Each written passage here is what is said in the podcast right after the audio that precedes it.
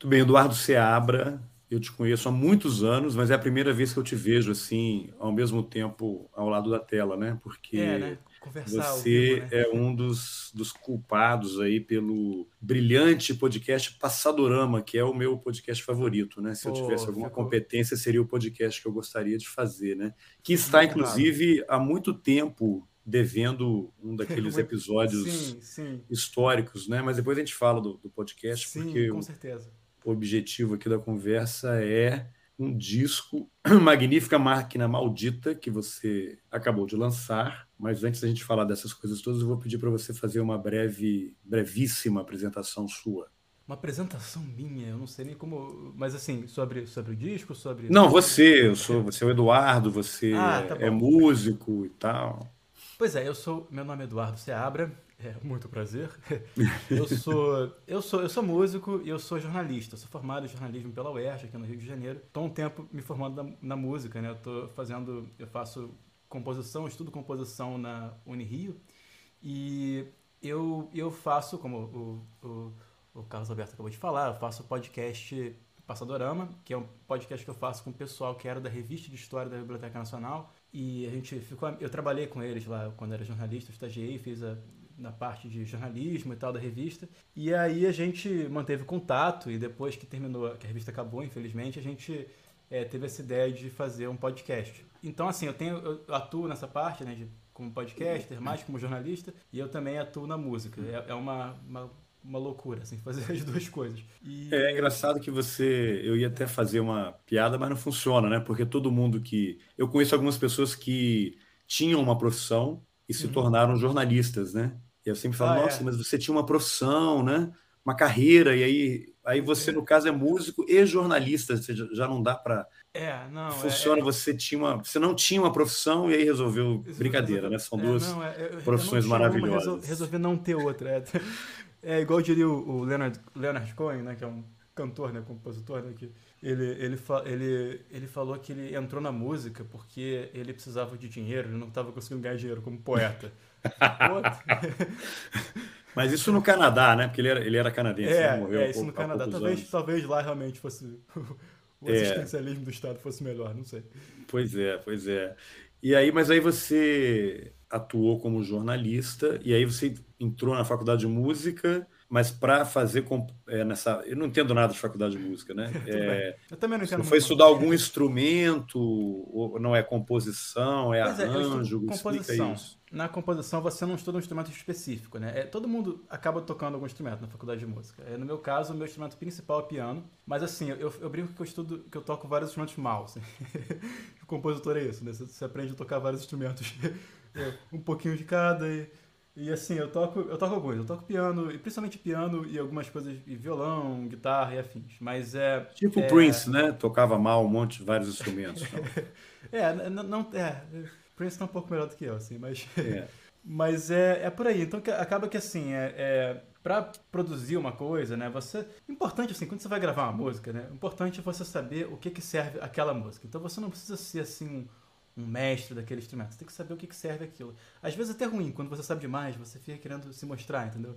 E aí não, você não tá servindo a música, né? A obra. Você tá, né? Você acaba fazendo, sendo um pouco over, né? Então às vezes é bom você também você, é bom, o bom de você não saber muito é que você acaba sendo humilde, né? Você acaba dosando o que você faz, né? Os bons músicos dosam, acho, né? Mas você fez conservatório, você começou a aprender piano de criança e tal, e Eu aí tocou comecei- violão. Eu comecei fazendo algumas aulas particulares de piano. Eu estudo piano desde os 11 anos de idade. Aí, assim, Caramba. às vezes com mais disciplina, às vezes com menos, né? Quando a gente, a gente é criança, a gente, né? Vai e volta, né? Mas é, aí quando eu, na adolescência, eu comecei a tocar baixo, eu tocava com as bandas, assim, de rock aqui no Rio de Janeiro. Uns buracos, assim, que... Tinha uns lugares que eu não tinha nem idade pra entrar, né? E assim, eu me deixava entrar porque eu tinha... Eu tava com o instrumento, era da banda, né? Mas, assim, porque eu tinha, era menor de idade, né? E, aí... Tipo o George Harrison lá na, na Alemanha, né? Então, É, ele era mais novo, né, que os outros, né? É. Pois é, eu, eu, eu lembro que o primeiro show que eu fiz com uma... Eu tocava com uma banda chamada Cabelo Veludo. O primeiro show que a gente fez foi... como é que é o nome da banda? Cabelo Veludo? Cabelo Veludo. Era uma banda de um conhecido meu e eu, eu tocava baixo na banda, era isso. Eu, eu tava substituindo o baixista num show, eu acabei substituindo o cara por, sei lá, dois anos. Mas é... E aí é... é E aí, ela, e aí, sabe, eu lembro que o primeiro show que a gente fez, que eu fiz com eles, foi. Era um lugar na Lapa que tinha acabado de abrir chamado Recanto das Carmelitas. E era assim. era assim, era no beco das Carmelitas. E era um buraco, assim, de um lado, assim, tinha tudo uma, um beco todo apagado, assim. E aí de um lado tinha um beco de, de prostituição, e do outro lado tinha, assim, um bar, isso de noite, que tinha um cara sentado, eu lembro disso, sentado do lado de fora do bar, numa mesa daquelas amarelas da escola, é, fazendo tatuagem nas pessoas. Tava com a maquininha. Eu fico, ligava na tomada do bar e fazia. Eu fico, caraca, cara. E aí, e eu lembro que o ingresso com era todos 10 os cuidados, né? Higiene. É, não, é. Assim. e era, era 10 reais o ingresso, você ganhava de graça uma caipirinha. Olha. Ah, você é. por 10 reais você entrava e ainda ganhava uma caipirinha. É, então assim, esse foi o, Eu lembro que foi aí que eu comecei a tocar com banda. Né? Mas enfim, é. aí, mas ainda não tinha. Eu não, não era um. Eu, eu tive muita dificuldade, assim, de fazer banda, de ter uma banda que tivesse interessada em fazer músicas próprias e tocar. E aí isso foi, foi uma coisa que. É, é sempre difícil, né? Porque as prioridades são de cada um é sempre diferente. Então, claro. Então aí eu fui juntando várias dessas músicas que eu estava fazendo e aí eu finalmente consegui gravar, né?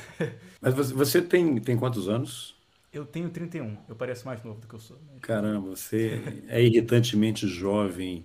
Mas essas músicas você foi escrevendo, sim, ao longo do, dos anos, foi acumulando e queria musicar, mostrava para os seus colegas de banda, eles, não, vamos tocar aqui o cover do é, eu fui escrevendo Legião, ao longo do Legião.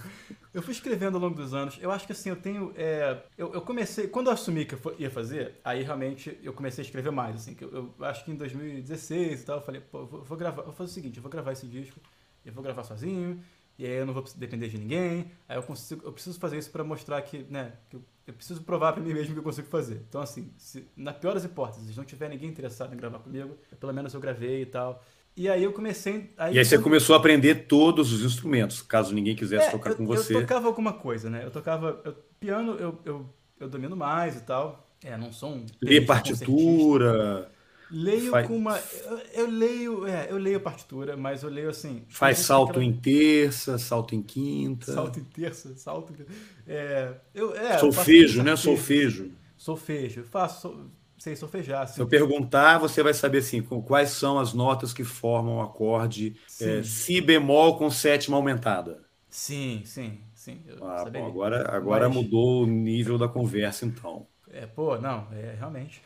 Assim, ler a partitura, tem gente que tem uma leitura incrível, que você coloca uma partitura a primeira vez, assim, a pessoa já sai lendo. Eu, eu não sou assim, né? Eu tive uma formação meio, meio erradinha ao longo dos anos, né? Muita coisa eu fui aprendendo de ouvido. Aí depois, quando eu fui estudar mesmo, sério, tive professores assim de música mais erudita, e aí estavam me treinando a partitura. E era uma complicação, porque assim, quando você vai treinando as coisas de ouvido, às vezes você desenvolve uma técnica, mas você não desenvolve a leitura. Então o que acontece? A, a, você, não, você não consegue ler coisas do nível que você toca, sabe?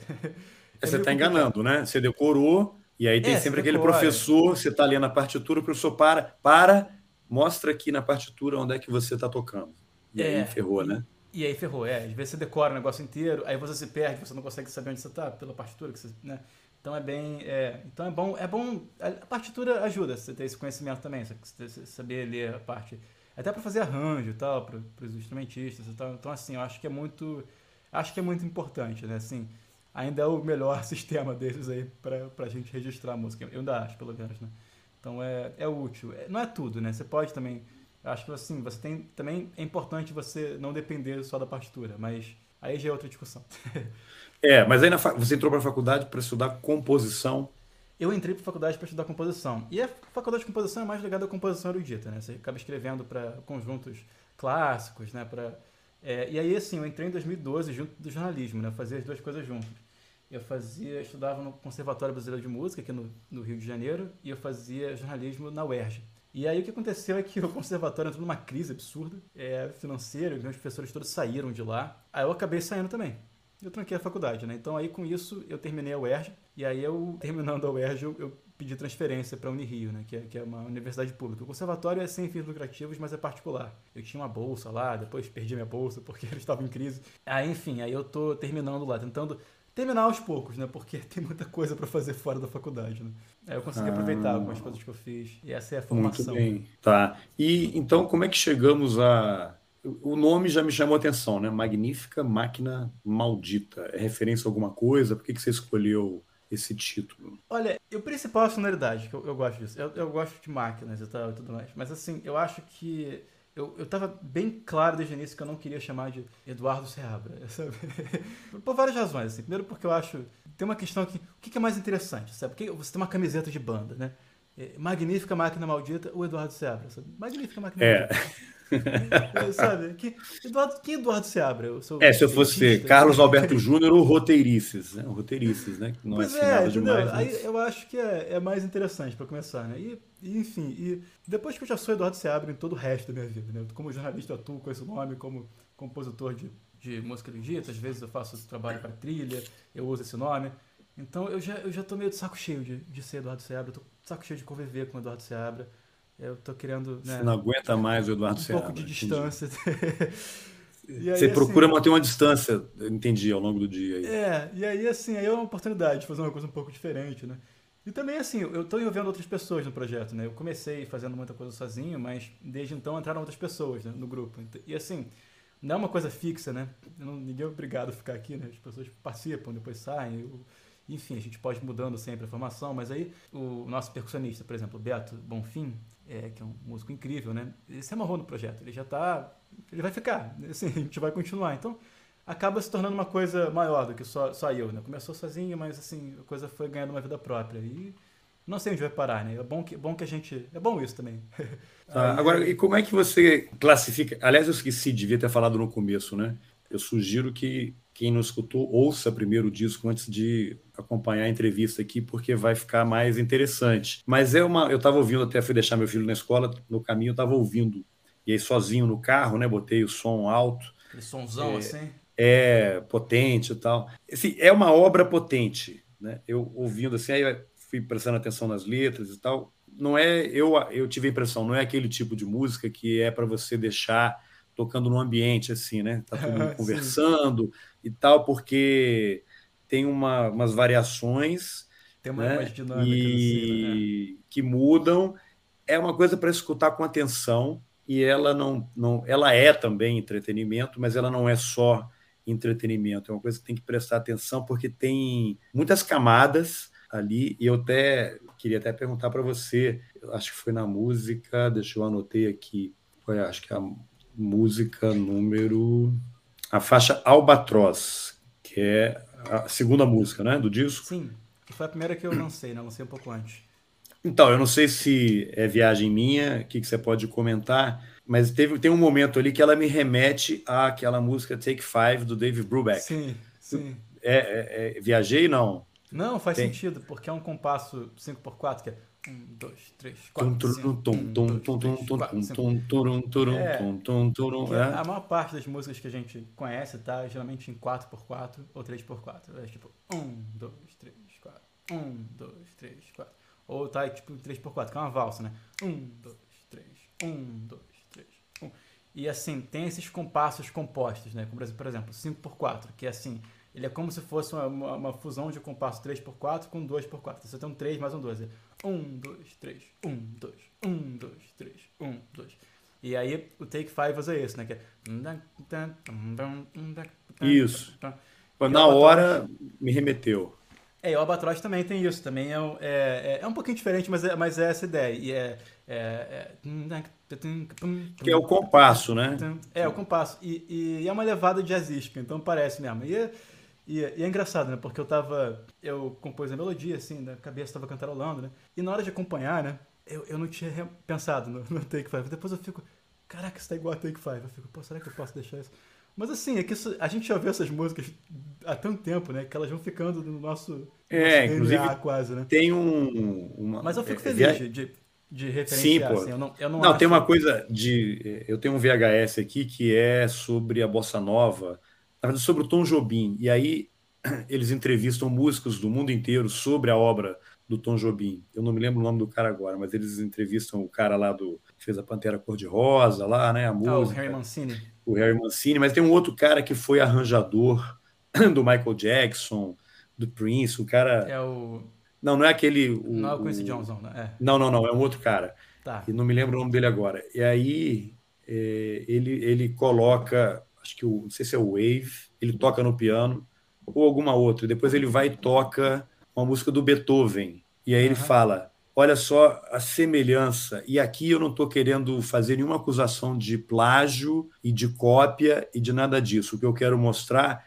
é que existe a mesma sofisticação melódica de composição, é, o, o de criação. Né? Então não é, uma, não é uma cópia, até porque quando você cria alguma coisa, isso está no universo, está no é, éter, isso sai de você é. e não é mais seu, né? Todo Com mundo está absorvendo aquilo e você vai, reprocessa e transforma em outra coisa. Eu achei muito, muito interessante, mas porque assim, mesmo. lembra, mas não é uma cópia, né? Então, só para deixar não, não. É, isso, é, não, claro, né? E é, é um elogio, na verdade. Tal. É, é, eu acho que é isso mesmo que você falou. O Jobim tem uma famosa que é a Insensatez, né? Que ele fez em cima de um prelúdio do Chopin, né? Que é...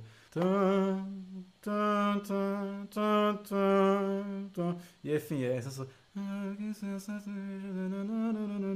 É em cima dos acordes do Chopin, né? Mas assim, ah, hoje em dia tem muita discussão do, do plágio, né? Assim, não, não plágio, né? É uma, é uma, é uma... No caso, estava em domínio público, né? Não é que isso, isso para mim não é o mais importante. Isso é uma questão para mim jurídica, mercadológica. Assim, mas em termos da, da inspiração, eu acho que é uma, é, é uma coisa que sempre se fez na história da música, né? Você vê que os, os compositores, o Beethoven, Mozart, eles estudaram contraponto a partir de uma técnica do, chamada cantos firmos, né? Que você tem um canto e você vai eh, colocando notas é, nas outras vozes a partir daquele canto.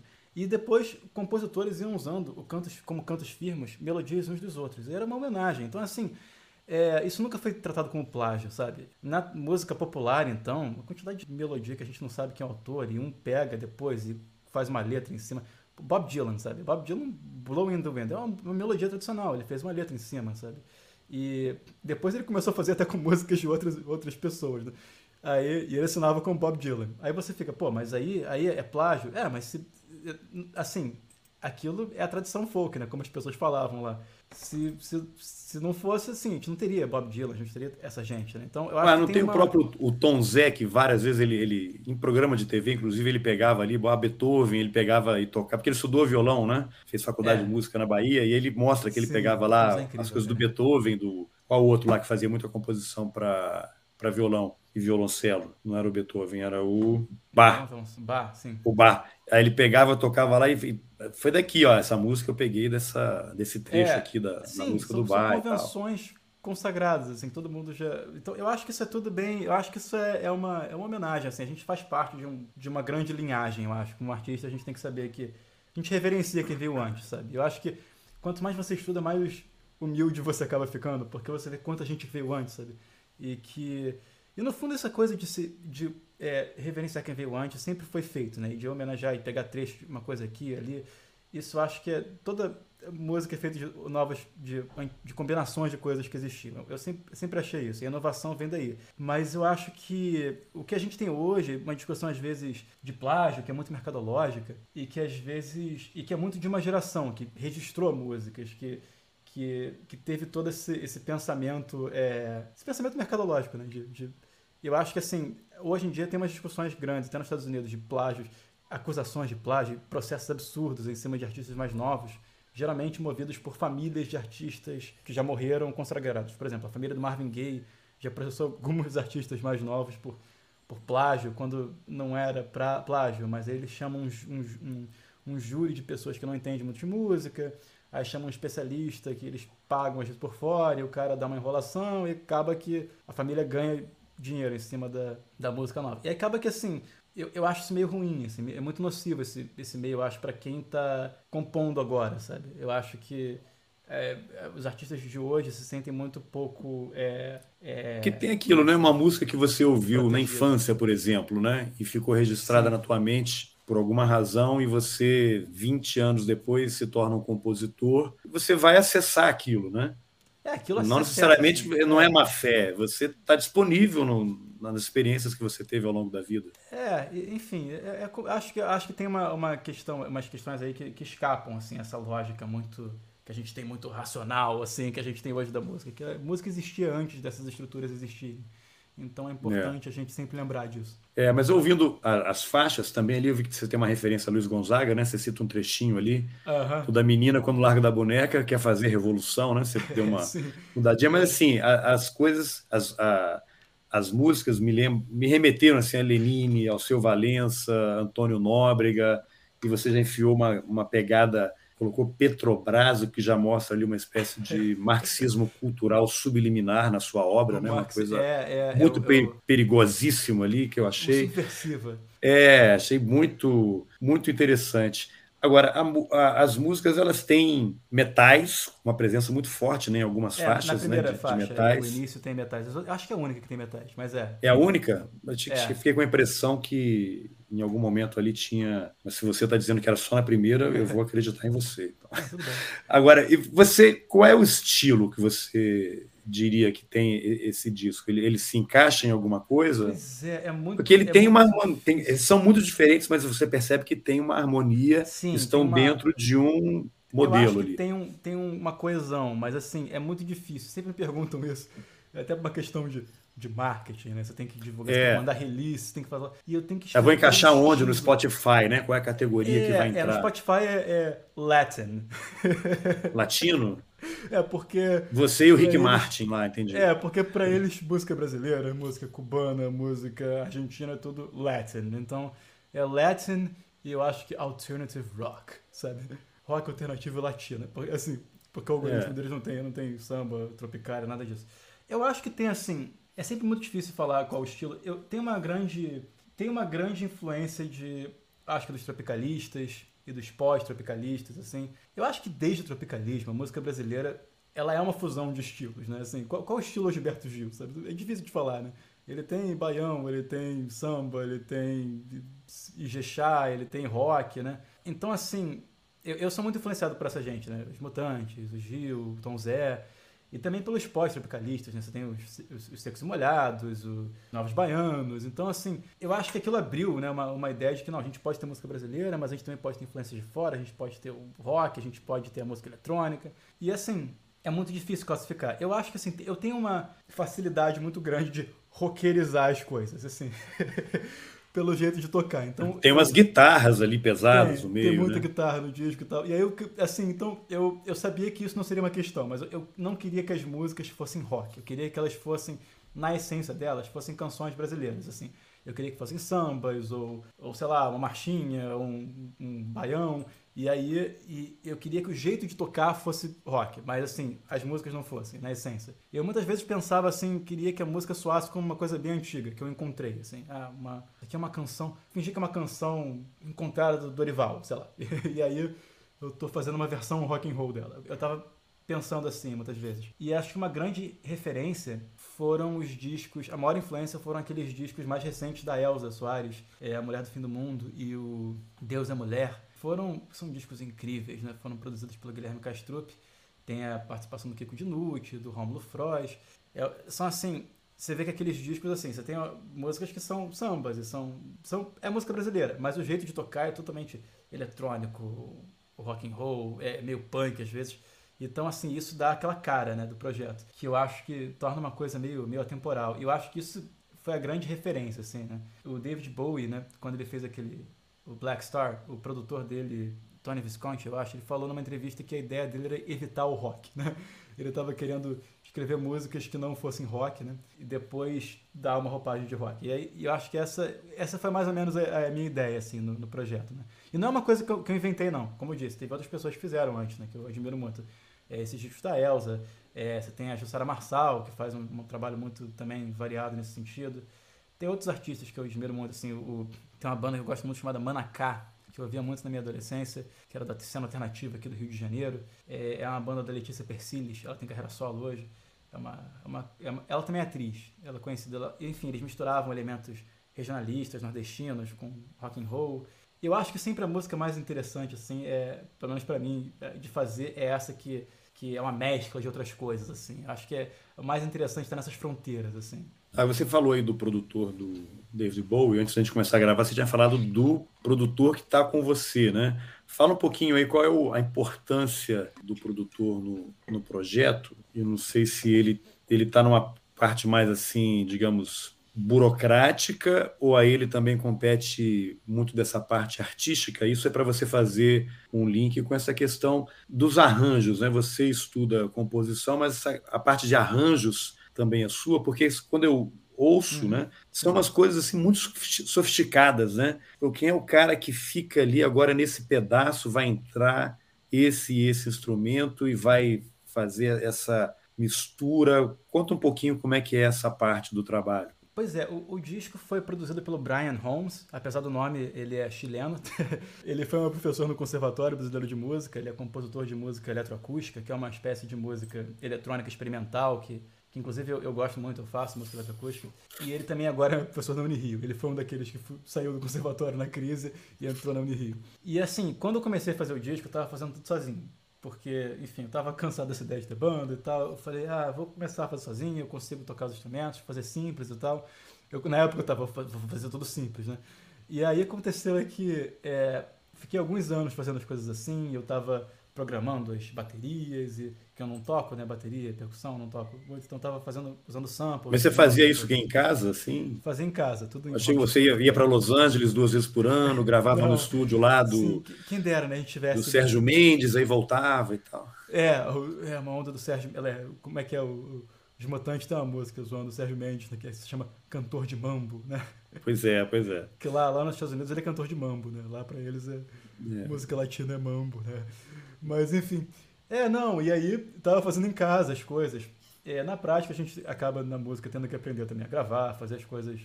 É, hoje em dia, né, você tem que saber um pouco Praticamente um podcast, né, que estava musical que estava fazendo. É, é isso. Aí, aí eu tava, foi, é, foi editando música que eu aprendi a editar podcast, né? Porque editando música eletroacústica tem 500 sons, pô, você edita qualquer coisa depois daquilo, né? Mas enfim, aí eu tava nessa, nessa onda eu falei, pô, preciso de alguém para trocar. Até porque eu tava muito sem confiança nas coisas, né? Porque eu, eu, uma coisa é escrever música erudita em partitura. Você tava síndrome do impostor, total. É, é, assim, outra coisa, pô, vou fazer essas músicas. Aí eu decidi começar a cantar. A primeira pessoa que eu envolvi no projeto, na verdade, foi a Maria Cioli, que é uma professora de canto. Eu fui fazer aulas de canto para ter um pouco mais de confiança de cantar as músicas e tal. E trabalhar na minha técnica. E aí e isso já foi me ajudando, né? Mas eu, mesmo assim eu tava meio que, caraca, será que, será que isso aqui, se eu lançar essas coisas, eu tô fazendo um papel de bobo, de tolo? Ou será que tem algum valor essas músicas? Eu, Mas você tinha alguma questão com a sua voz, assim? Você achava assim, não, eu tenho ah, uma voz bonita, eu, eu, eu, vou fazer um disco e tal? É, eu, eu tenho, ah, eu tenho super questões com a minha voz, mas enfim, hoje em dia menos, hoje em dia eu tô mais acostumado com ela, mas, mas eu ficava, sim, eu acho que assim, eu sou um compositor que canta, né? Que é uma, uma desculpa que eu adoro, né? Usar, né? Assim, pra tudo na vida, né? Hoje em dia, ah, pô, é, eu, eu, eu, queimei aqui o, o, ovo que eu tava cozinhando, mas é, eu sou um compositor que cozinha, não sabe? mas assim, porque, sabe, Chico Buarque, um compositor que canta, Leonard Cohen, o Bob Dylan, então, você pode, você pode não ser um fantástico cantor, porque você é um compositor, as pessoas entendem, né? Então, é a desculpa que eu uso, é a desculpa do momento pra mim. Mas aí eu fui trabalhando nisso, né? E aí depois eu chamei o Brian para me ajudar é, nessa parte. Eu sabia que o Brian, ele gostava dessa música experimental e ele também gostava de música popular, ele é meio roqueiro, assim. Então eu sabia que ele não teria preconceito com, uma, com essa mistura de estilos. Então, para mim, ele foi a pessoa ideal. Porque se eu chamasse alguém muito careta, iam pensar, pô, isso aqui não é comercial o suficiente, isso aqui... É, por que, que essa música... Tem essa música inteira dentro de um tango que dura um minuto e meio, isso aqui não faz sentido. Então o Brian não, ele gostava dessas coisas, ele incentivava. Então eu achei que foi legal. Quando eu chamei, as coisas estavam bem encaminhadas, assim. É, eu tinha feito umas sessões no, é, de uns, uns, projetos, assim, no, no Logic, é o programa de gravação que eu fiz, que eu usava, que eu usei, que já estava tudo, assim, a estrutura das músicas estava lá, grande parte da instrumentação estava lá, de forma mais rudimentar, que eu gravei, assim, mais para guardar a ideia, né? Não para não era a versão final da gravação. Mas aí a gente trabalhou em cima daquelas sessões, então não teve nenhuma mudança assim do tipo, ah, vamos mudar essa música toda, vamos transformar numa valsa. Não, não teve isso. Mas teve muitas contribuições dele que foram criativas, sim. Ele falou, pô, essa, essa aqui eu acho que tá embolada, essa guitarra, vamos fazer uma. Pode gravar uma outra guitarra. Pensava nisso. Algumas contribuições do arranjo. O Albatroz tem uma hora que entra um coro com várias vozes. Na verdade, sim. as vozes são todas eu e ele. A gente gravou todas as vozes, assim. Mas aí foi uma ideia dele entrar esse coro. E é incrível. Na Carranca, que é uma faixa, é, que é, um, é meio que um baião coco, ciranda, roqueiro, entra, tem uma alfaia tocando, que é um instrumento brasileiro né, de percussão. E essa é tocada pelo Beto Bonfim, que é esse percussionista pernambucano que tocou nas faixas todas. Mas é, essa, a ideia de ter alfaia foi do Brian também. Pô, vamos gravar uma alfaia em cima, né? Que o resto da, da, faixa, grande parte da percussão é eletrônica. A gente manteve algumas das coisas eletrônicas. Então, sim, tem uma, uma, uma colaboração também na questão dos arranjos, assim, né? Pô, então o Brian é praticamente o George Martin do, do seu disco. É, né? não, o Brian, Brian é uma pessoa que, que faz uma, uma fez uma, teve uma grande contribuição, assim, no trabalho. O, tem coisa que a gente aprende, na faculdade de música a gente também, de, de composição a gente também aprende a arranjar, né? Aí isso ajuda muito, né? Eu sei escrever para metade, eu sei fazer uma partitura para cordas. E, então, assim, isso, isso isso deixa a gente bem é, é safo Seguro. na hora de fazer uma coisa desses. Tá. É. Então, bom, e ele também tem esse conhecimento absurdo, então ele também sabe, ele bate o olho, sabe dar uma sugestão nas coisas, então foi ótimo, assim. Eu acho que todo trabalho. Sim, é sempre bom colaborar com os outros. É assim, gente, às vezes a gente faz as coisas sozinho, muito porque falta de, de financiamento, né? Esse projeto é totalmente independente, né? Assim, não tem patrocínio nem nada, né? E, e a gente faz as coisas sozinho também porque às vezes a gente não sabe se outras pessoas vão embarcar na nossa onda. Então, Ainda mais quando é, nesse caso de música, né? música autoral, né? música inédita, as pessoas é, não sabem como é, qual vai ser disso. Se vai ser bom, se vai, se vai dar dinheiro, se vai ter público. Então é, é por isso que a gente acaba fazendo muita coisa sozinho. Mas na possibilidade de colaborar, é sempre melhor colaborar com outros, eu acho. É, e quantos músicos no total participaram aí do, do projeto? Participaram ao todo, acho que foram oito músicos, ou, ou nove. Porque assim, teve. Olha, eu gravei. Você tocou vários instrumentos. Sim, eu gravei é, os pianos, os violões, as guitarras e baixo, assim, é, nas faixas, assim. E, e, essa parte eu gravei muito em casa e as guitarras eu gravei muito na casa do Brian, que ele tinha um amplificador incrível, valvulado, eu gravei na casa dele. E teve uma parte que a gente gravou na Unirio, né, que é lá na universidade onde eu estudo, de onde o Brian é professor, foi bem legal, a gente pode gravar muita coisa lá. E aí a gente gravou lá os outros músicos, né? Que era bateria, percussão, que foi tudo feito pelo Beto Bonfim, que é um cara incrível, uma pessoa sensacional e um músico fantástico. E ele tem todos esses ritmos, assim, ele já, já toca desde criança, né? Ele, ele é de Pernambuco, tocava no, no carnaval lá e.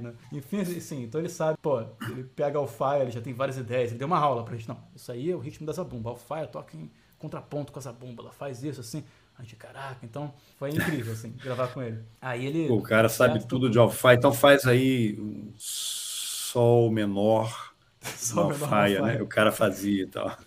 Percussionista, percussionista, eles acabam sendo o instrumentista que mais tem que ralar, porque eles tocam vários instrumentos completamente diferentes, né?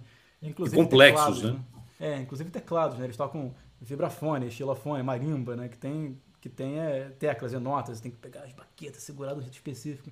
Então, assim, eles acabam tendo que... São, é o músico que mais rala, eu acho, né? Fora ter que carregar aquela instrumentação toda. Tem que ter. O percussionista acaba tendo que ter carro, né? É, mas, é exatamente. Mas enfim, aí fora, o Beto gravou em todas as faixas. Então, assim, muito, muito foi. Ele, tava, ele tá em todas. Fora isso, tem alguns convidados que estão numa faixa ou outra. Os metais, faixa, que estão só na primeira. É.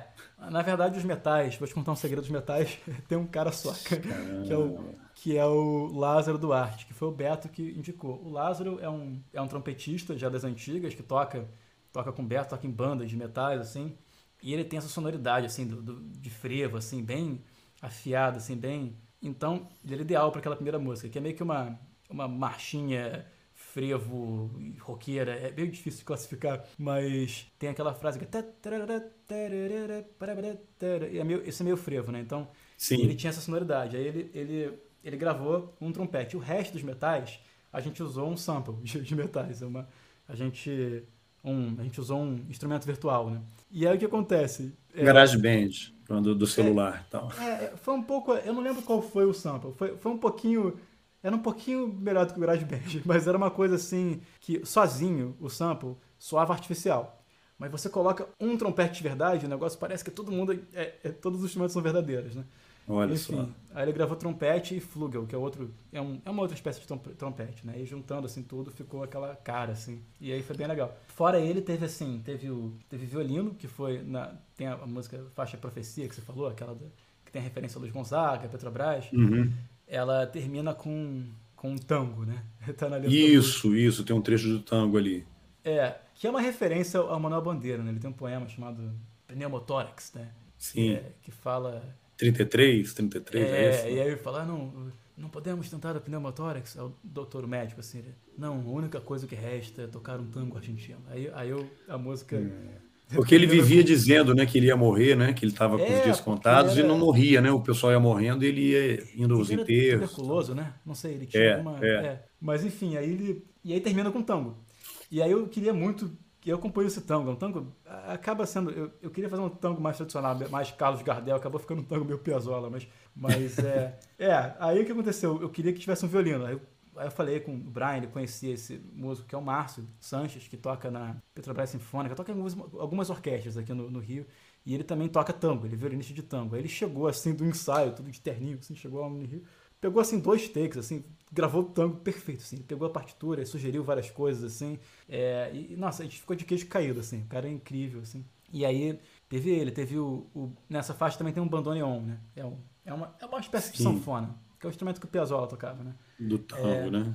Nesse tango também tem um bandoneon. E o bandoneon foi gravado pelo Avelino Romero, que é meu professor na faculdade de História da Música. Também adora tango e tal. Aí ele gravou. Conven... Tive que convencer ele. Uma...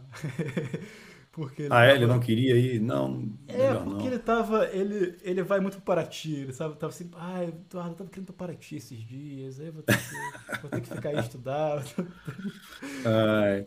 Agora, e no total, quanto tempo de, de gravação? Foram assim. Anos, dois anos? Foram alguns anos de gravação, porque a gente começou a gravar mesmo, assim. Eu comecei a falar com o Brian em 2018, assim, a gente começou a trabalhar junto, mas a gente gravou mesmo, assim, a partir de 2019 e 2020. Foram os dois anos de gravação. Mas aí com a pandemia, aí é, é, as coisas fecharam e o Brian ficou mais na parte de finalização. Ele também editou as coisas, mixou e masterizou. Ele fez toda a finalização foi dele, né? Ele mandava as coisas, aprovava.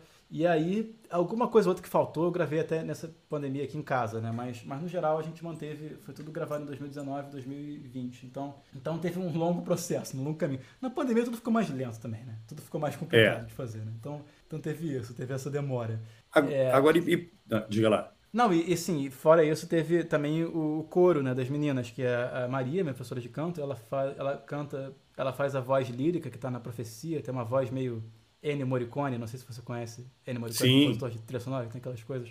Sim. Eu queria que tivesse um vocal Ennio Morricone nessa música também. Ela canta um... Isso é ela, minha professora de canto. E ela, daqueles, tem... daquelas trilhas, daqueles faroestes lá, Sim, italianos é, lá, é né? western, né? Então, eu, ela, ela que faz esses vocais. E ela também participa do coro, ela coordenou, fez toda a direção vocal do disco e tal. E aí o coro é ela, a, a Clara Lira, que é uma outra cantora amiga minha, a Roberta Keller, também amiga minha, lá da faculdade, todo mundo dando Rio. E a Antônia, que é minha namorada, Antônia Yunis, que é a designer do disco todo, fez toda a parte visual, fez as capas Olha. e tal. Agora, então, com tantos é... professores no projeto, o TCC já está aprovado, né? Porque Pô, os caras não vão. Espero que sim.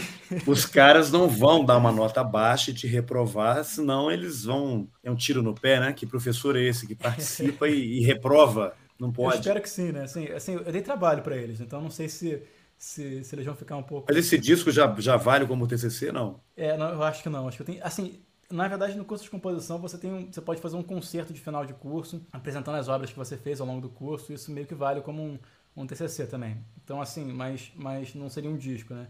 É, ainda, ainda não chegamos nesse ponto, vamos ver. O disco é o plus a mais ali, né? É.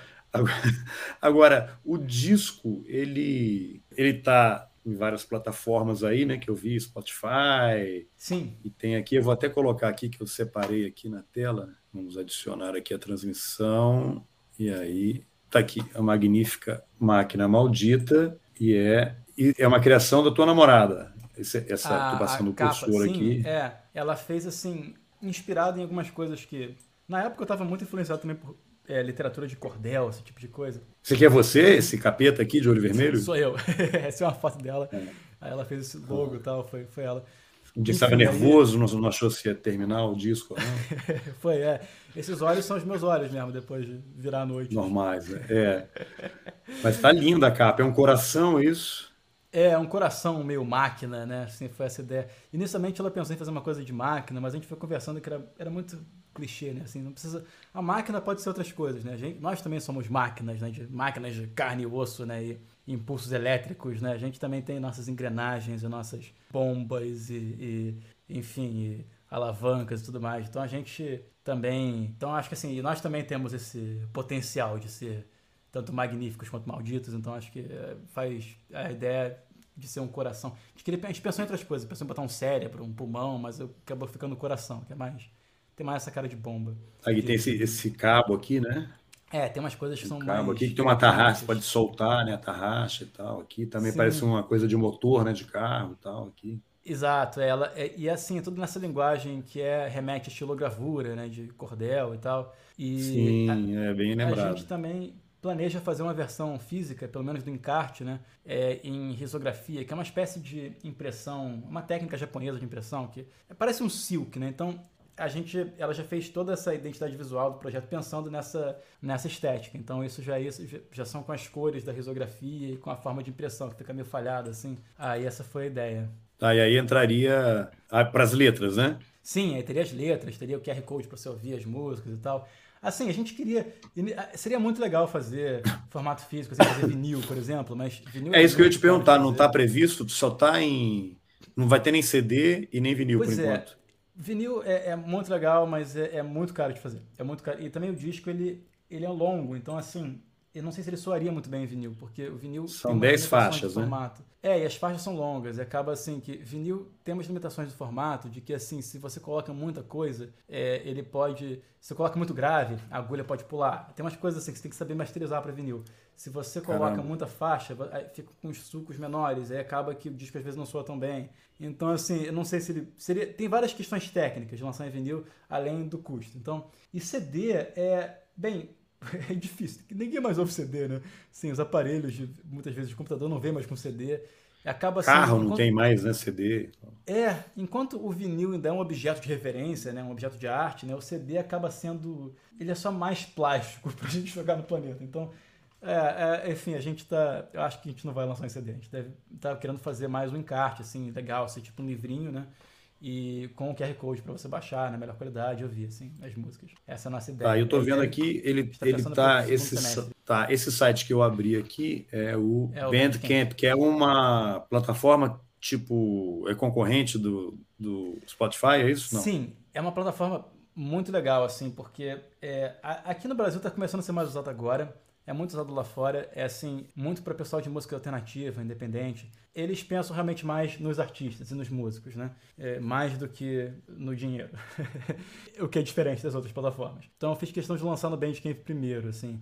Muitos artistas têm feito isso, lançado lá primeiro, assim, o Roda Absurdo, que é um grupo incrível também de Recife, que eu adoro, fez isso com o álbum mais recente deles. A Jussara Marçal também está lançando um EP primeiro no Bandcamp. Até porque, para começar, eles pagam melhor os artistas, assim. Quando você... Mas é um, é um streaming de assinatura para quem para ter referência como se fosse o Spotify. Você tem que pagar. Mais ou menos. Ah, é? Qual é a diferença? Pois é, é você pode lá. configurar de várias formas diferentes. Mas assim, no meu caso, você pode baixar você pode ouvir o disco quantas vezes você quiser, é, de graça, sem pagar. Você não precisa assinar nem nada. Mas se você quiser baixar o disco, aí você paga. No caso, tá, eu botei um valor de 3 dólares, que deve estar valendo, sei lá, 100 reais, não sacanagem. Tá valendo, sei lá, 15 reais. E aí, aí acaba que assim, para baixar, aí acaba sendo uma coisa simbólica. Você baixa, você pode baixar na melhor qualidade que você quiser.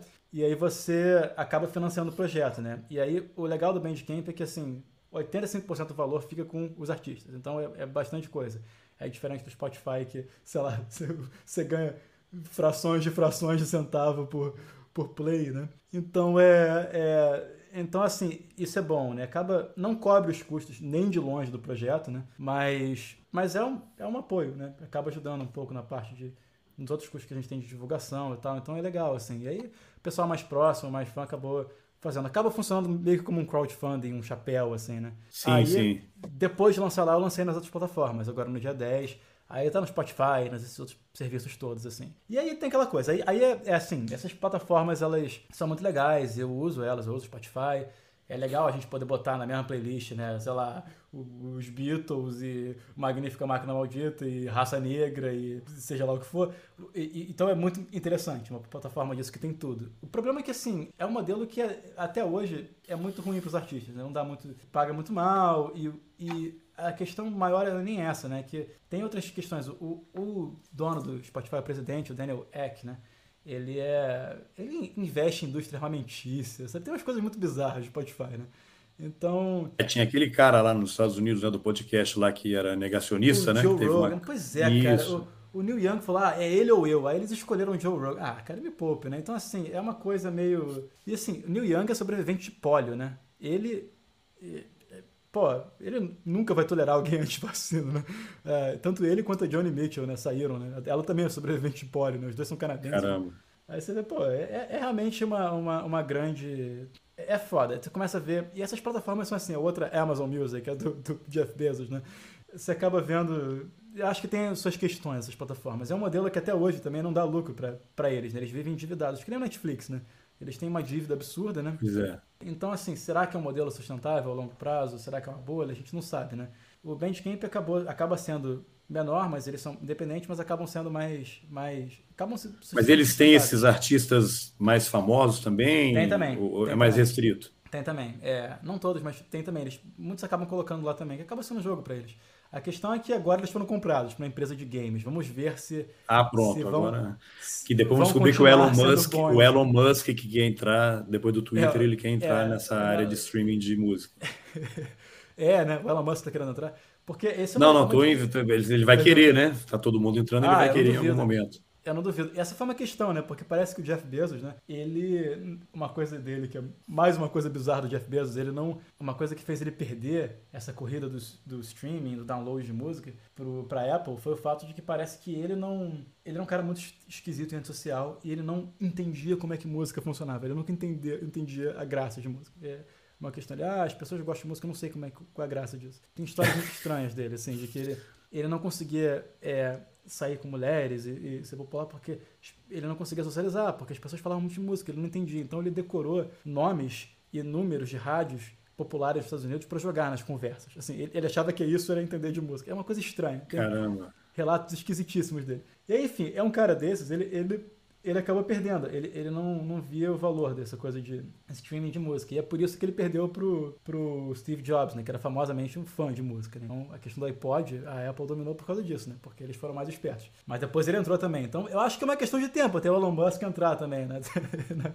no streaming É. de música. É, agora, Eduardo, e os shows? Estão previstos shows agora que a pandemia no Brasil, Então. pelo menos, já decretou, o governo decretou o fim, né? Mas é um. Para fazer um show, não dá para fazer como no disco, né? Porque é, é complexo, assim, né? Muita coisa. Vocês Muita vão fazer uma coisa, versão pocket. É, a, a versão do disco é uma versão utópica, assim. Eu pensei assim. Pensei muito naquela segunda fase dos, dos Beatles, né? Que assim, eles não conseguiam fazer show porque nos estádios aquelas mulheres ficavam gritando e as pessoas faziam barulho, eles tocavam pelo PA dos, do jogo de, dos jogos de basquete de beisebol, né?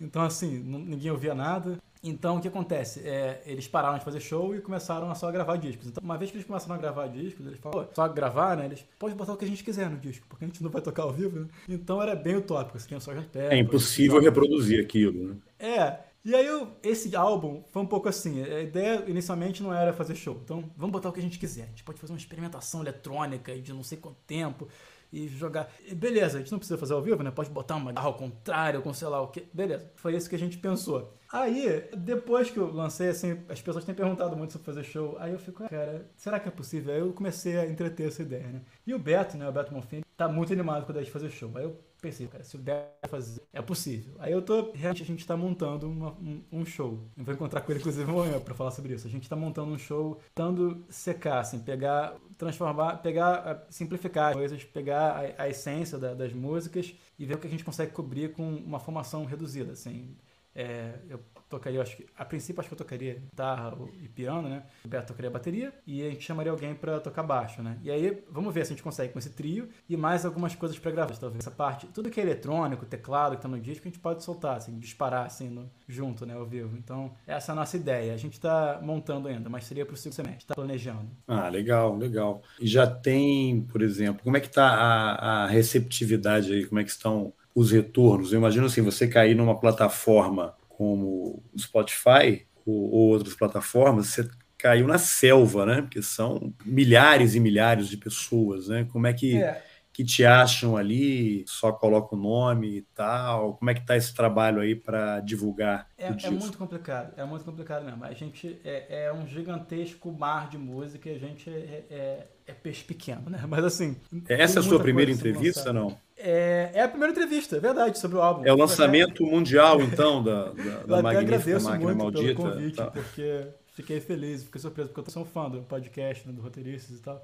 Então, é, fico muito honrado de estar aqui, né? É, é, é, é na verdade o que acontece. A gente a gente manda release para vários lugares e tal, e, muitas vezes não recebe resposta e tal. Mas algumas pessoas até têm percebido, têm, têm divulgado. O pessoal mais próximo acaba divulgando. Geralmente, pessoas que ouviram gostaram muito do álbum, assim, e eu ouvi muitas coisas boas, assim. O problema é, é, fazer, é convencer todo mundo a ouvir alguma coisa. E eu sou meio ruim nessa pois parte é. de marketing. Eu me sinto assim, pedindo um gigantesco favor pra pessoa, assim. Por favor, Por favor, ouça uma faixa só. É muito complicado. Eu me sinto assim, sendo chato, irritante, falando sobre isso o tempo todo nas redes. Mas faz parte, né? Porque a gente pensa que todo mundo tá. Mas se você não falar, quem é que vai falar? Além de mim, é, né? E é complicado. É, assim. E é complicado. Aí agora é, acabei até falando com o pessoal de marketing digital para fazer essa divulgação para o lançamento maior, que foi nas plataformas aí. Mas é assim, é muito difícil. Eu não sou muito marqueteiro, né? Eu, eu não gosto. A gente tem uma cultura muito de influencer hoje, que é meio difícil, assim, né? Que todo mundo tem que ser um influencer, né? Você tem que ser. Você tem que postar muito sobre a sua vida e coisa. E eu não, eu não acho que minha vida seja tão interessante assim. Acho que eu tenho que interessante é o trabalho, sabe? As músicas e tal. É... Menos Eduardo Seabra e mais Magnífica, Magnífica Máquina Maldita. Exatamente. Essa até é a questão dos shows, assim, né? Porque assim, ficava pensando inicialmente, será que é interessante fazer show? Porque quando você ouve, você não sabe quem tá tocando. Você pensa que esse gigantesca orquestra eletrônica. É, foi o que eu pensei, né? É, e aí você faz show, aí são, sei lá, três marmães tocando com coisa. Será que, será que é bom? Será que é interessante? Aí, para mim, pode ser interessante se a gente fizer uma coisa diferente, né? Como é que a gente fazer esse desafio de fazer ao vivo? De você, pô, como é que eles vão conseguir fazer? Então aí pode ser. Pô, mas não tem aquele grupo lá, como é que é? Que, que eram dois caras que acabou com um capacete só. Ah, e... o Daft Punk, claro. Exatamente, né? Aí tinha que fizeram aquela música que era um sucesso, eu tava vendo outro dia na internet lá é Phoenix, não sei o, o, nome. É aquele cara que fez a trilha sonora lá do Meu Malvado Favorito. Ah, o Pharrell, Pharrell Williams. É, eles têm uma música, né? É... Juntos ali, que eu tava, foi ouvido 4 bilhões de vezes, né? E o é. clipe é uma coisa que repete, né? Eles ficam repetindo ali e tal. É, tem, eles têm uns clipes incríveis, assim. Pois é. Mas não, imagina, um show, imagina um show, né? Dois caras de capacete, um tocando bateria e o outro baixo. É, não, dá pra fazer uma coisa assim. Você usa umas coisas, algumas coisas, algumas programações eletrônicas e solta lá. Não, e bota um telão ali, né? Com outras é, coisas. tem que, ter, tem que ver né, essa, essa questão também visual. É, uns 2 uns dois milhões, basicamente, aí você consegue é, resolver. É, o financiamento, show, a gente assim. consegue. É. É só a gente fazer um esquema aí com uma, umas prefeituras aí do interior, né? De... É, tem isso também no Acre, umas coisas assim. É, que... né? Como é que. Né? Agora tá rolando essa CPI do sertanejo, né? Pois é, é, é ó, crise ou oportunidade, né? O sertanejo crise embaixo você entra com esse, esse rock latin aí, né? Alternative rock latin. É, alternative rock, Latin rock. Pois é, é, é aí assim, é, assim, divulgação é questão, né? Essa complicação. Eu até, eu não me de falar sobre trabalho e tudo mais, mas é, é, eu acho legal. Eu acho que assim, às vezes na música também tem um outro lado que tem uma galera também que é um pouco é um pouco é tão autocentrada e tão ensimesmada que você vê falando nas redes assim sobre o próprio trabalho, é uma coisa tão que é um lugar assim muito reverenciado, né, o lugar do artista, né, o lugar de fala do artista, que tudo que o artista fala é genial e tem que ser. E, e isso, então, assim, muita gente gosta, até acho que mais disso do que de fazer música, eu acho, de estar nesse lugar de fala. E eu acho que às vezes isso me incomoda um pouco, sabe? Eu fico, ah, eu não quero ser assim, sabe? Eu não quero ser essa pessoa assim, meio. Eu não quero que seja tanto sobre mim, eu quero que seja mais sobre, sobre as canções, sobre o projeto, sobre o trabalho. Então, é difícil. Às vezes eu tenho que aparecer, eu tenho que dar as caras, e não é nem tanto uma questão de timidez, é mais uma questão de como que eu quero que seja representado. Às vezes é difícil é difícil dosar isso, que eu tenho que aparecer, mas eu também não quero. Eu quero deixar um pouco de mistério na coisa, sabe?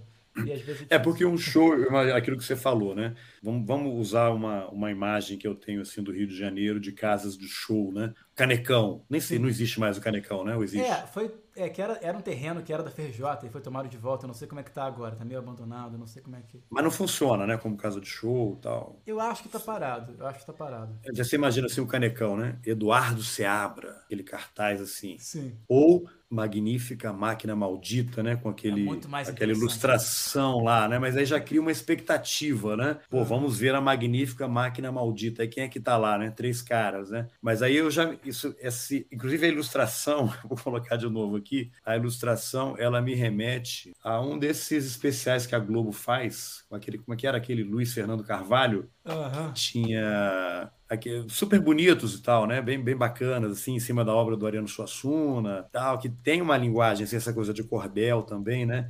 Então imagina Sim. um palco assim, magnífica máquina maldita, aí esse, esse essa imagem aqui lá de cartaz na frente do canecão e lá no palco, né? Aquela aquele visual todo maravilhoso assim, acho que dá para fazer é, alguma a gente coisa. Tem que pensar como é que seria essa parte visual do show. Eu fui num show, você falando de canecão, eu, eu fui num show, é, eu tava lembrando outro dia, memórias assim agridoces hoje. Eu fui num show incrível do canecão do Gilberto Gil, que foi gravação de um DVD do Gil chamado Eletroacústico. E o Gil, na época, era ministro da Cultura. Ai, que incrível. Bons tempos aqueles, né?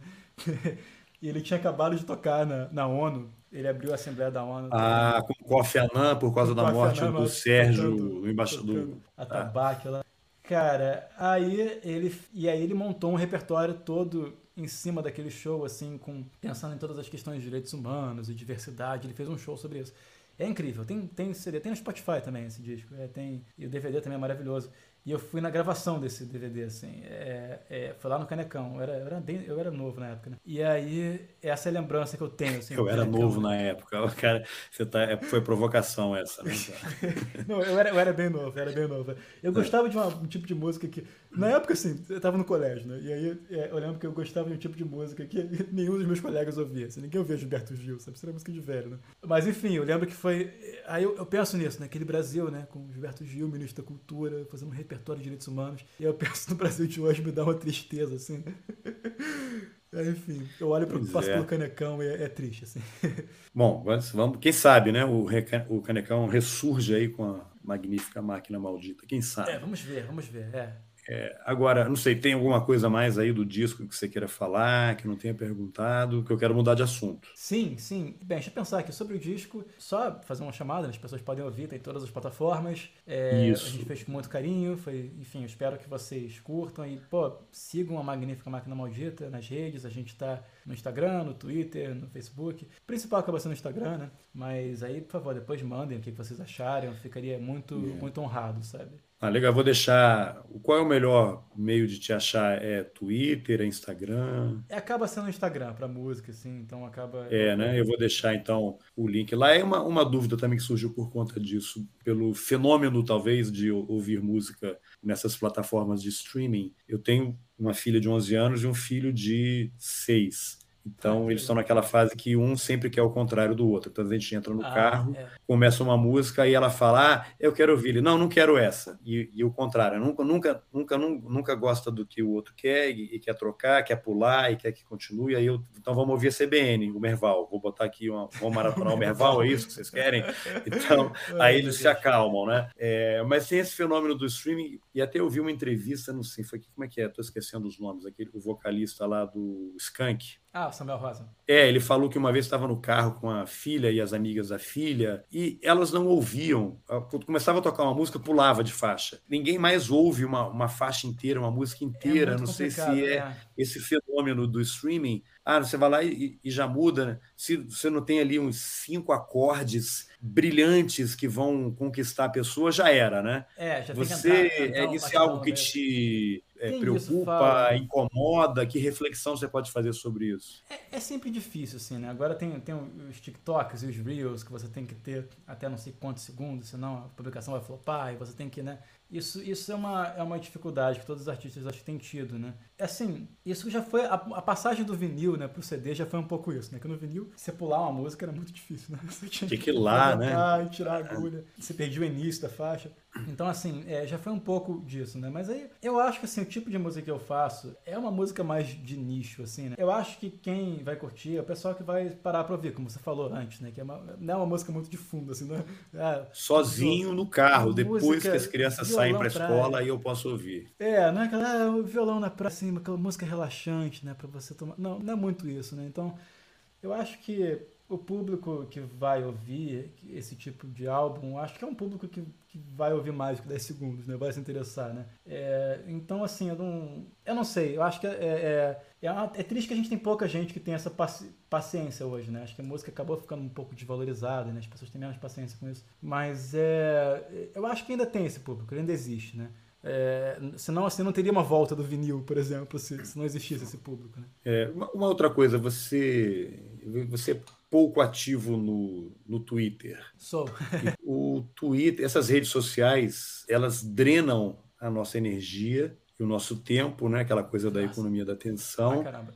E eu fico imaginando assim, quantos livros eu deixei de ler, que tem que ficar nas tretas lá do Twitter acompanhando e tal. Ai, cara, é, eu fico imaginando assim, o, o, Mozart, o Beethoven, se tivesse o Twitter naquela época, gente, o dano que isso teria sido para as artes, né, para a cultura universal, é, os irmãos Karamazov, não, né? O, Se os caras tivessem rede social, acabou a cultura. O Beethoven era, ele gostava de mais tretas. Eu acho que ele seria tipo um Kanye West no, no, no Twitter.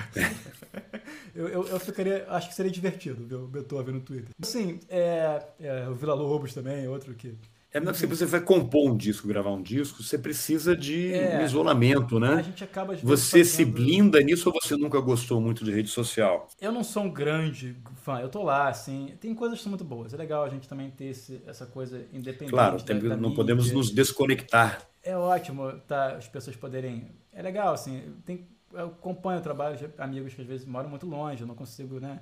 Está presente, mas eu vejo o que estão fazendo. Então, é legal, assim, tem muitas coisas ótimas nas redes sociais, né? Tem um aspecto democrático nela, apesar delas serem todas privadas, né? Tem, tem coisas, assim, que são boas sobre elas. Tem coisas que drenam energia. O Twitter, assim, às vezes eu tô mais ativo, às vezes menos. Eu, eu o Twitter é muito legal pra podosfera, assim, né? Para os podcasts e tal.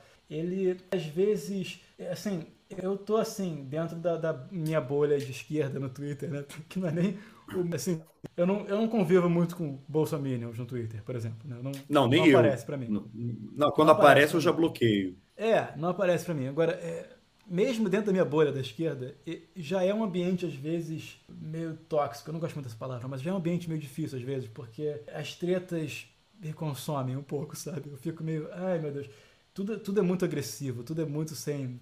É, acaba tem uma cobrança para você se posicionar. É, tem uma cobrança para você se posicionar e para isso, isso às vezes é meio ruim, porque acho que às vezes a gente não sabe. É, é, tem uma, uma cobrança assim de você não ser um isentão, né? Mas assim, é, e que eu acho ótimo você a gente se posicionar. Mas às vezes a gente não sabe o suficiente sobre as coisas. E é cobrado muito cedo da gente, né? Você tem um posicionamento. E aí é, a coisa se torna um. um vai para um, um caminho, assim, de uma pouca reflexão, de assédio, muito fácil, assim. Eu, eu, não, eu não gosto muito, assim. Então, eu tenho, eu tenho minhas ressalvas em relação ao, ao, Twitter, assim, né? Apesar de que eu acho que também tem coisas ótimas, assim, eu adoro os tweets do Rodrigo mesmo. O Rodrigo Elias, ele, eu acho ele, ele tem um jeito meio irônico mesmo, assim, de falar que eu acho fantástico, assim, então, é, tem coisas que eu gosto, mas eu, eu, eu, acabo às vezes me resguardando, assim, de uma, uma, coisa ou outra, assim, nas redes. É difícil esse ambiente digital, apesar dele ter qualidades, né? Claro. Aí uma, uma dúvida aqui, como eu, eu faço eu não sei aqui no YouTube como é que vai ser, mas no podcast eu faço pela Anchor, que é foi comprada pelo Spotify? Spotify e o Spotify permite que eu use músicas que estão no Spotify, né? Até o dia que eles mudarem as regras, provavelmente vão derrubar o episódio uhum. que tiver alguma música deles, né? ou vão me chantagear, alguma coisa assim. Não, Mas eu queria depois terminar o episódio com uma, música do disco. Você sugeriria alguma assim? Ou, ou, ou eu ficaria eu feliz de você, que, você, que você escolhesse. Assim. Que eu escolhesse? E vou ter, deixar é, de surpresa então, no final do episódio, surpresa. no podcast. Se você mais curtiu e tal, pode tocar. É, aqui no YouTube eu acho que tem outras regras, eu não vou colocar porque os caras podem. É, o YouTube às derrubar. vezes. É, é, assim, é, eu, eu, eu certamente autorizo você, mas eu não sei como é que. Como é, é que não, acaba saindo um pouco problema. do meu controle. A gente usa um serviço de distribuidor e tal, aí coloca nos lugares, aí a distribuidora pega. É. Eu não sei. Aí... É, não, vou deixar só lá no, no podcast. Mas e no aí, podcast fica à vontade. Aí, outras duas coisas. Você tem, eu achei que fosse ser uma, uma coisa permanente, você fez um outro podcast sobre o Vila Lobos, que a gente até Sim. chegou a conversar. Eu estava morando fora do Brasil para fazer uma entrevista com você e o seu colega, esqueci o nome dele, o e acabou Pedro não rolando maravilhoso aquele, aquele podcast. Sim. Vocês falam um pouquinho, vocês contam a história do, do, Vila Lobos e colocam músicas. Como é que surgiu a, aquela ideia? E foram poucos episódios, uns Sim, três, vai, quatro, vai ter mais. É o seguinte, deixa eu explicar. Outra temporada, muito bem. É, que eu, eu trabalho no Museu Vila Lobos, eu, eu faço, sou, sou, pesquisador de lá, eu faço um estágio lá como pesquisador. Ah, por isso que você não está no Twitter, que você faz faculdade, grava disco, vários é, podcasts e tem um emprego também, entendi. Às vezes é complicado. É, é, não, eu fico, eu fico louco assim com as coisas. Mas enfim, é, é, aí é até por isso que eu estou um pouco sumido dos podcasts do Passadorama, a gente está voltando agora, né? Mas enfim, sobre o Vila Cast, que é o nosso podcast. É, é um podcast feito pelo Museu Vila Lobos que conta a história da vida da obra do, do, do, do Vila Lobos a partir das da, enfim, conta a história da vida do Vila Lobos a partir das obras. E a gente também fala sobre a história do Brasil. E a gente teve dois episódios. Um que foi sobre os choros, a partir dos choros de Vila Lobos, que é a série mais famosa do Vila Lobos, que é uma série incrível, super experimental, assim, que ele usa é, música brasileira e faz referência à música brasileira, mas também mistura com aquela vanguarda é, aquelas vanguardas modernas do início do século XX, né? Ele usa politonalismo, umas coisas incríveis assim, e ele também reverencia também é, a música indígena. É uma, um modernismo nacionalista do, do Vila Lobos, né? É incrível. E a gente, a partir dessa série, a gente contou um pouco sobre a história do Vila Lobos naquela época e falou um pouco sobre a história do choro no Brasil, né, que foi a referência né, da série. Então, esse foi o primeiro episódio. O segundo, a gente falou sobre a história da Amazônia também, da ocupação, da ocupação entre aspas, né, porque a Amazônia já era ocupada, né, mas é. Da Amazônia né, no, no século XX, na época do Vila Lobos, quando ele conheceu a Amazônia. Tem muita balela. O Vila Lobos também, ele, ele, ele, ele, ele era um ele era um marqueteiro também, ele inventava umas histórias sobre as explorações dele da Amazônia que não eram necessariamente verdadeiras, mas ele foi de fato lá, né? E a gente falou um pouco sobre isso e falou sobre a história né, da Amazônia e falou sobre as obras de Vila Lobos que fazem referência à Amazônia, sabe? O Irapuru, Floresta Amazônica, o Amazonas. E a ideia continuar. Mas o que aconteceu? Eu, na época, em 2020, com esse governo maravilhoso que a gente está tendo, né? o é. Mário Frias, né, nosso na época, nosso secretário de Cultura, ele cortou todas as bolsas do CNPq. Então, a minha bolsa no Museu Vila Lobos foi limada. Então, eu saí do museu, eu não tinha mais como continuar. E aí, com isso, o podcast parou. Eu, eu queria fazer como voluntário, mas aí eu não poderia fazer como voluntário porque seria uma forma de. seria visto como uma forma de trabalho não remunerado, porque é órgão público, a gente tem questões, né? Então, assim, com isso, eu comecei, eu só consegui voltar para o museu agora, nesse ano, porque teve que esperar uma outra bolsa ficar vaga e tal. E agora que eu voltei. E aí, então, com isso, a gente pretende retomar o, podcast. Ah, que legal. Que era o meu projeto. Então saíram só dois episódios. Sim, saíram dois episódios, mas a gente tem outros que a gente está trabalhando, né? A gente está pensando. Tem episódios que a gente está trabalhando um tempo sobre a influência da música indígena no Vila Lobos e falar, inclusive, com, com os indígenas sobre o que, que eles pensam disso, né? É, né? E, e, e, outras questões, assim, a gente já está querendo fazer sobre Vila Lobos Semana de Arte Moderna.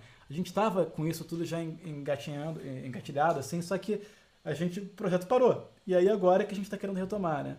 Então espero que a gente consiga retomar bem. Também o museu, é, como todas as instituições públicas, teve um corte grande assim de, de gastos. A gente está com assim de, de, a gente está corte assim de, de pessoal, né? Muita gente se aposentou e as bolsas foram quase todas cortadas. Então é, espero que isso mude, né? Que a gente consiga, com as eleições, que a gente consiga ter um governo melhor do que esse, né? Que valorize mais a cultura, né? Acho que está muito complicado, né? Mas é, a ideia é que a gente retome esse programa assim. Eu quero muito retomar porque é, é especial para mim. Eu acho que eu adoro Vila Lobos, eu acho que a cultura acho que história pública é a coisa que eu mais gosto, assim. Então, fazer um programa que mistura história e misture música, ainda mais com o Pedro, que é uma pessoa, um grande pesquisador, é uma coisa que me deixa muito feliz, assim. Eu tenho muito orgulho desses, desses dois episódios. Eu Não, que... são excelentes, assim, tem uma pesquisa monumental, né? Porque ali você Pô, viaja, né? Muito bem feito e tal. Parabéns, É, a gente parabéns. falou com pesquisadores incríveis também, então fico feliz de saber que você é. curtiu. É. E vou deixar o link aqui do, do podcast também. E aí, para encerrar, você já deu um pequeno spoiler, quando volta o Passadorama? É, eu, eu tive muitas crises de, de ansiedade, porque eu estou devendo. Eu só peço desculpas ao Passadorama, porque eu edito Passadorama. E eu, eu estou. É, tava muito tempo sem conseguir editar, porque eu estava finalizando o disco, né? Então foi uma coisa muito complexa para mim. É, esse período, né, de, de é, terminar o disco. E aí a gente, todo mundo lá faz outras coisas por fora, mas acaba que quando eu tô sem tempo de editar, o programa não sai, porque é, sou eu que faço essa parte. Então, agora a gente tá com o programa gravado. Eu não vou falar o tema, porque é surpresa, mas a gente tá com o programa Sim. gravado bem legal. E aí eu tô, eu estou devendo essa edição há muito tempo, mas agora que eu finalmente Ah, falta editar. E edição é um negócio demorado, né? Quem não, é um nunca editou demorado. não faz ideia, né? É, essa drama é uma edição bem complexa, assim. A gente faz muito carinho também, então é, é a gente preza mais a qualidade do que a quantidade, né? Mas acaba que tá um pouco. Uh, é, a gente ficou um pouco sem ritmo com essa coisa do disco. Aí eu, eu, aí eu te voltou agora com um plantão, que foi bem divertido. Fiquei muito feliz de fazer. Eu já tô de volta assim no, no ritmo, né? Eu tô, devo terminar a edição esses, esses dias aí pra gente soltar. Aí eu tô. E com isso a gente já tem outras pautas já engatilhadas é, é, que a gente tá, tá tocando, assim. E algumas pautas bem, bem bacanas, vamos ver. Aí eu, esse ano eu quero retomar o Passadorama, assim, com força, que eu, eu adoro o Passadorama, eu adoro aquele projeto, tenho muito orgulho do que a gente criou junto. E a gente, eu, eu sei que, eu, eu reconheço que é um bom programa porque, por causa dos fãs que a gente tem, né? Como você, é, a doutora. Eu comecei a ouvir, eu morava nos Estados Unidos, inclusive mandei um, uma mensagem eu que foi lida. É. Eu estava lá cuidando da, da horta que nunca funcionou, das minhocas, né? Uhum, de viagem é no tempo. Você estava nessa né, coisa meio bucólica, né? Uma coisa meio. Total. É, aquela, aquela, como é que é? Aqueles anarquistas. Tipo, a, a 12 quilômetros lá da Casa Branca, do Trump, né? E vocês falando, era. Não sei se era o episódio do bebê Hitler. Ou... É, o da distopia, foi alguma coisa assim, é. É, exatamente. Foi é, 2000 é, gente... e... final de 2018. É, foi isso. A gente, a gente achava que estava ruim naquela época, né? que era Temer no pois é, pois é. E, e, Bolsonaro em primeiro lugar nas pesquisas. A gente achava que isso era, era, era ruim, né? A gente não sabia o que, que viria depois, né? Assim, era ruim, sim. É, que ficou é. pior depois, né? Sim. Mas é, é. Aí a gente tá retomando os, os, episódios. Assim, eu fico muito feliz também que eu adoro o pessoal, adoro o Rodrigo, a Angélica, o Lorenzo. A gente tem uma, uma equipe muito maneira, eu fico muito feliz de ter conhecido eles na revista. E então, assim, eu, eu, a gente vai retomar com, com uma vontade, assim. Eu tô assim, o legal é que a gente sempre tem essa, a gente gosta sempre de dialogar, né, com a, não só ficar na história, né, mas também dialogar com a ficção científica e tal, né, com as distopias e com tudo mais. Então esse, esse é um aspecto divertido do Passadorama, né, que é, eu acho importante ter um elemento que não seja só a política, né, porque Assim, não que existem outros podcasts muito bons que falam essa parte da política, né? mas é assim, é, é, legal também ter dialogar com outras coisas, né? Que senão, senão é muito deprimente. Acho que a gente tem que ter um pouco de senso de humor. claro, sempre, sempre. É. Muito bem, então fico feliz aí de saber que em breve teremos mais um episódio do, do Passadorama. Não sei se você quer dar algum recado final. Deixo Olha, você aí trazendo alguma observação interessante. Eu só quero agradecer muito a você pelo apoio todo ao longo desses anos, porque eu, eu, eu realmente eu fico muito feliz assim, com toda a divulgação que você fez da gente, né? todos os projetos que eu tive envolvido. E, e eu fico muito feliz. Eu gosto muito de roteiristas, eu acho incrível o seu, seu, Obrigado seu podcast. Eu acho que você é uma pessoa. Acho que você é um bom, um ótimo jornalista, um ótimo entrevistador. Eu acho que assim, fico feliz de saber que, que tem. Que nós temos outros ouvintes, que temos ouvintes que também têm seus projetos, assim. E, cara, eu, eu, eu, Então só quero te agradecer por todo esse apoio ao longo dos anos.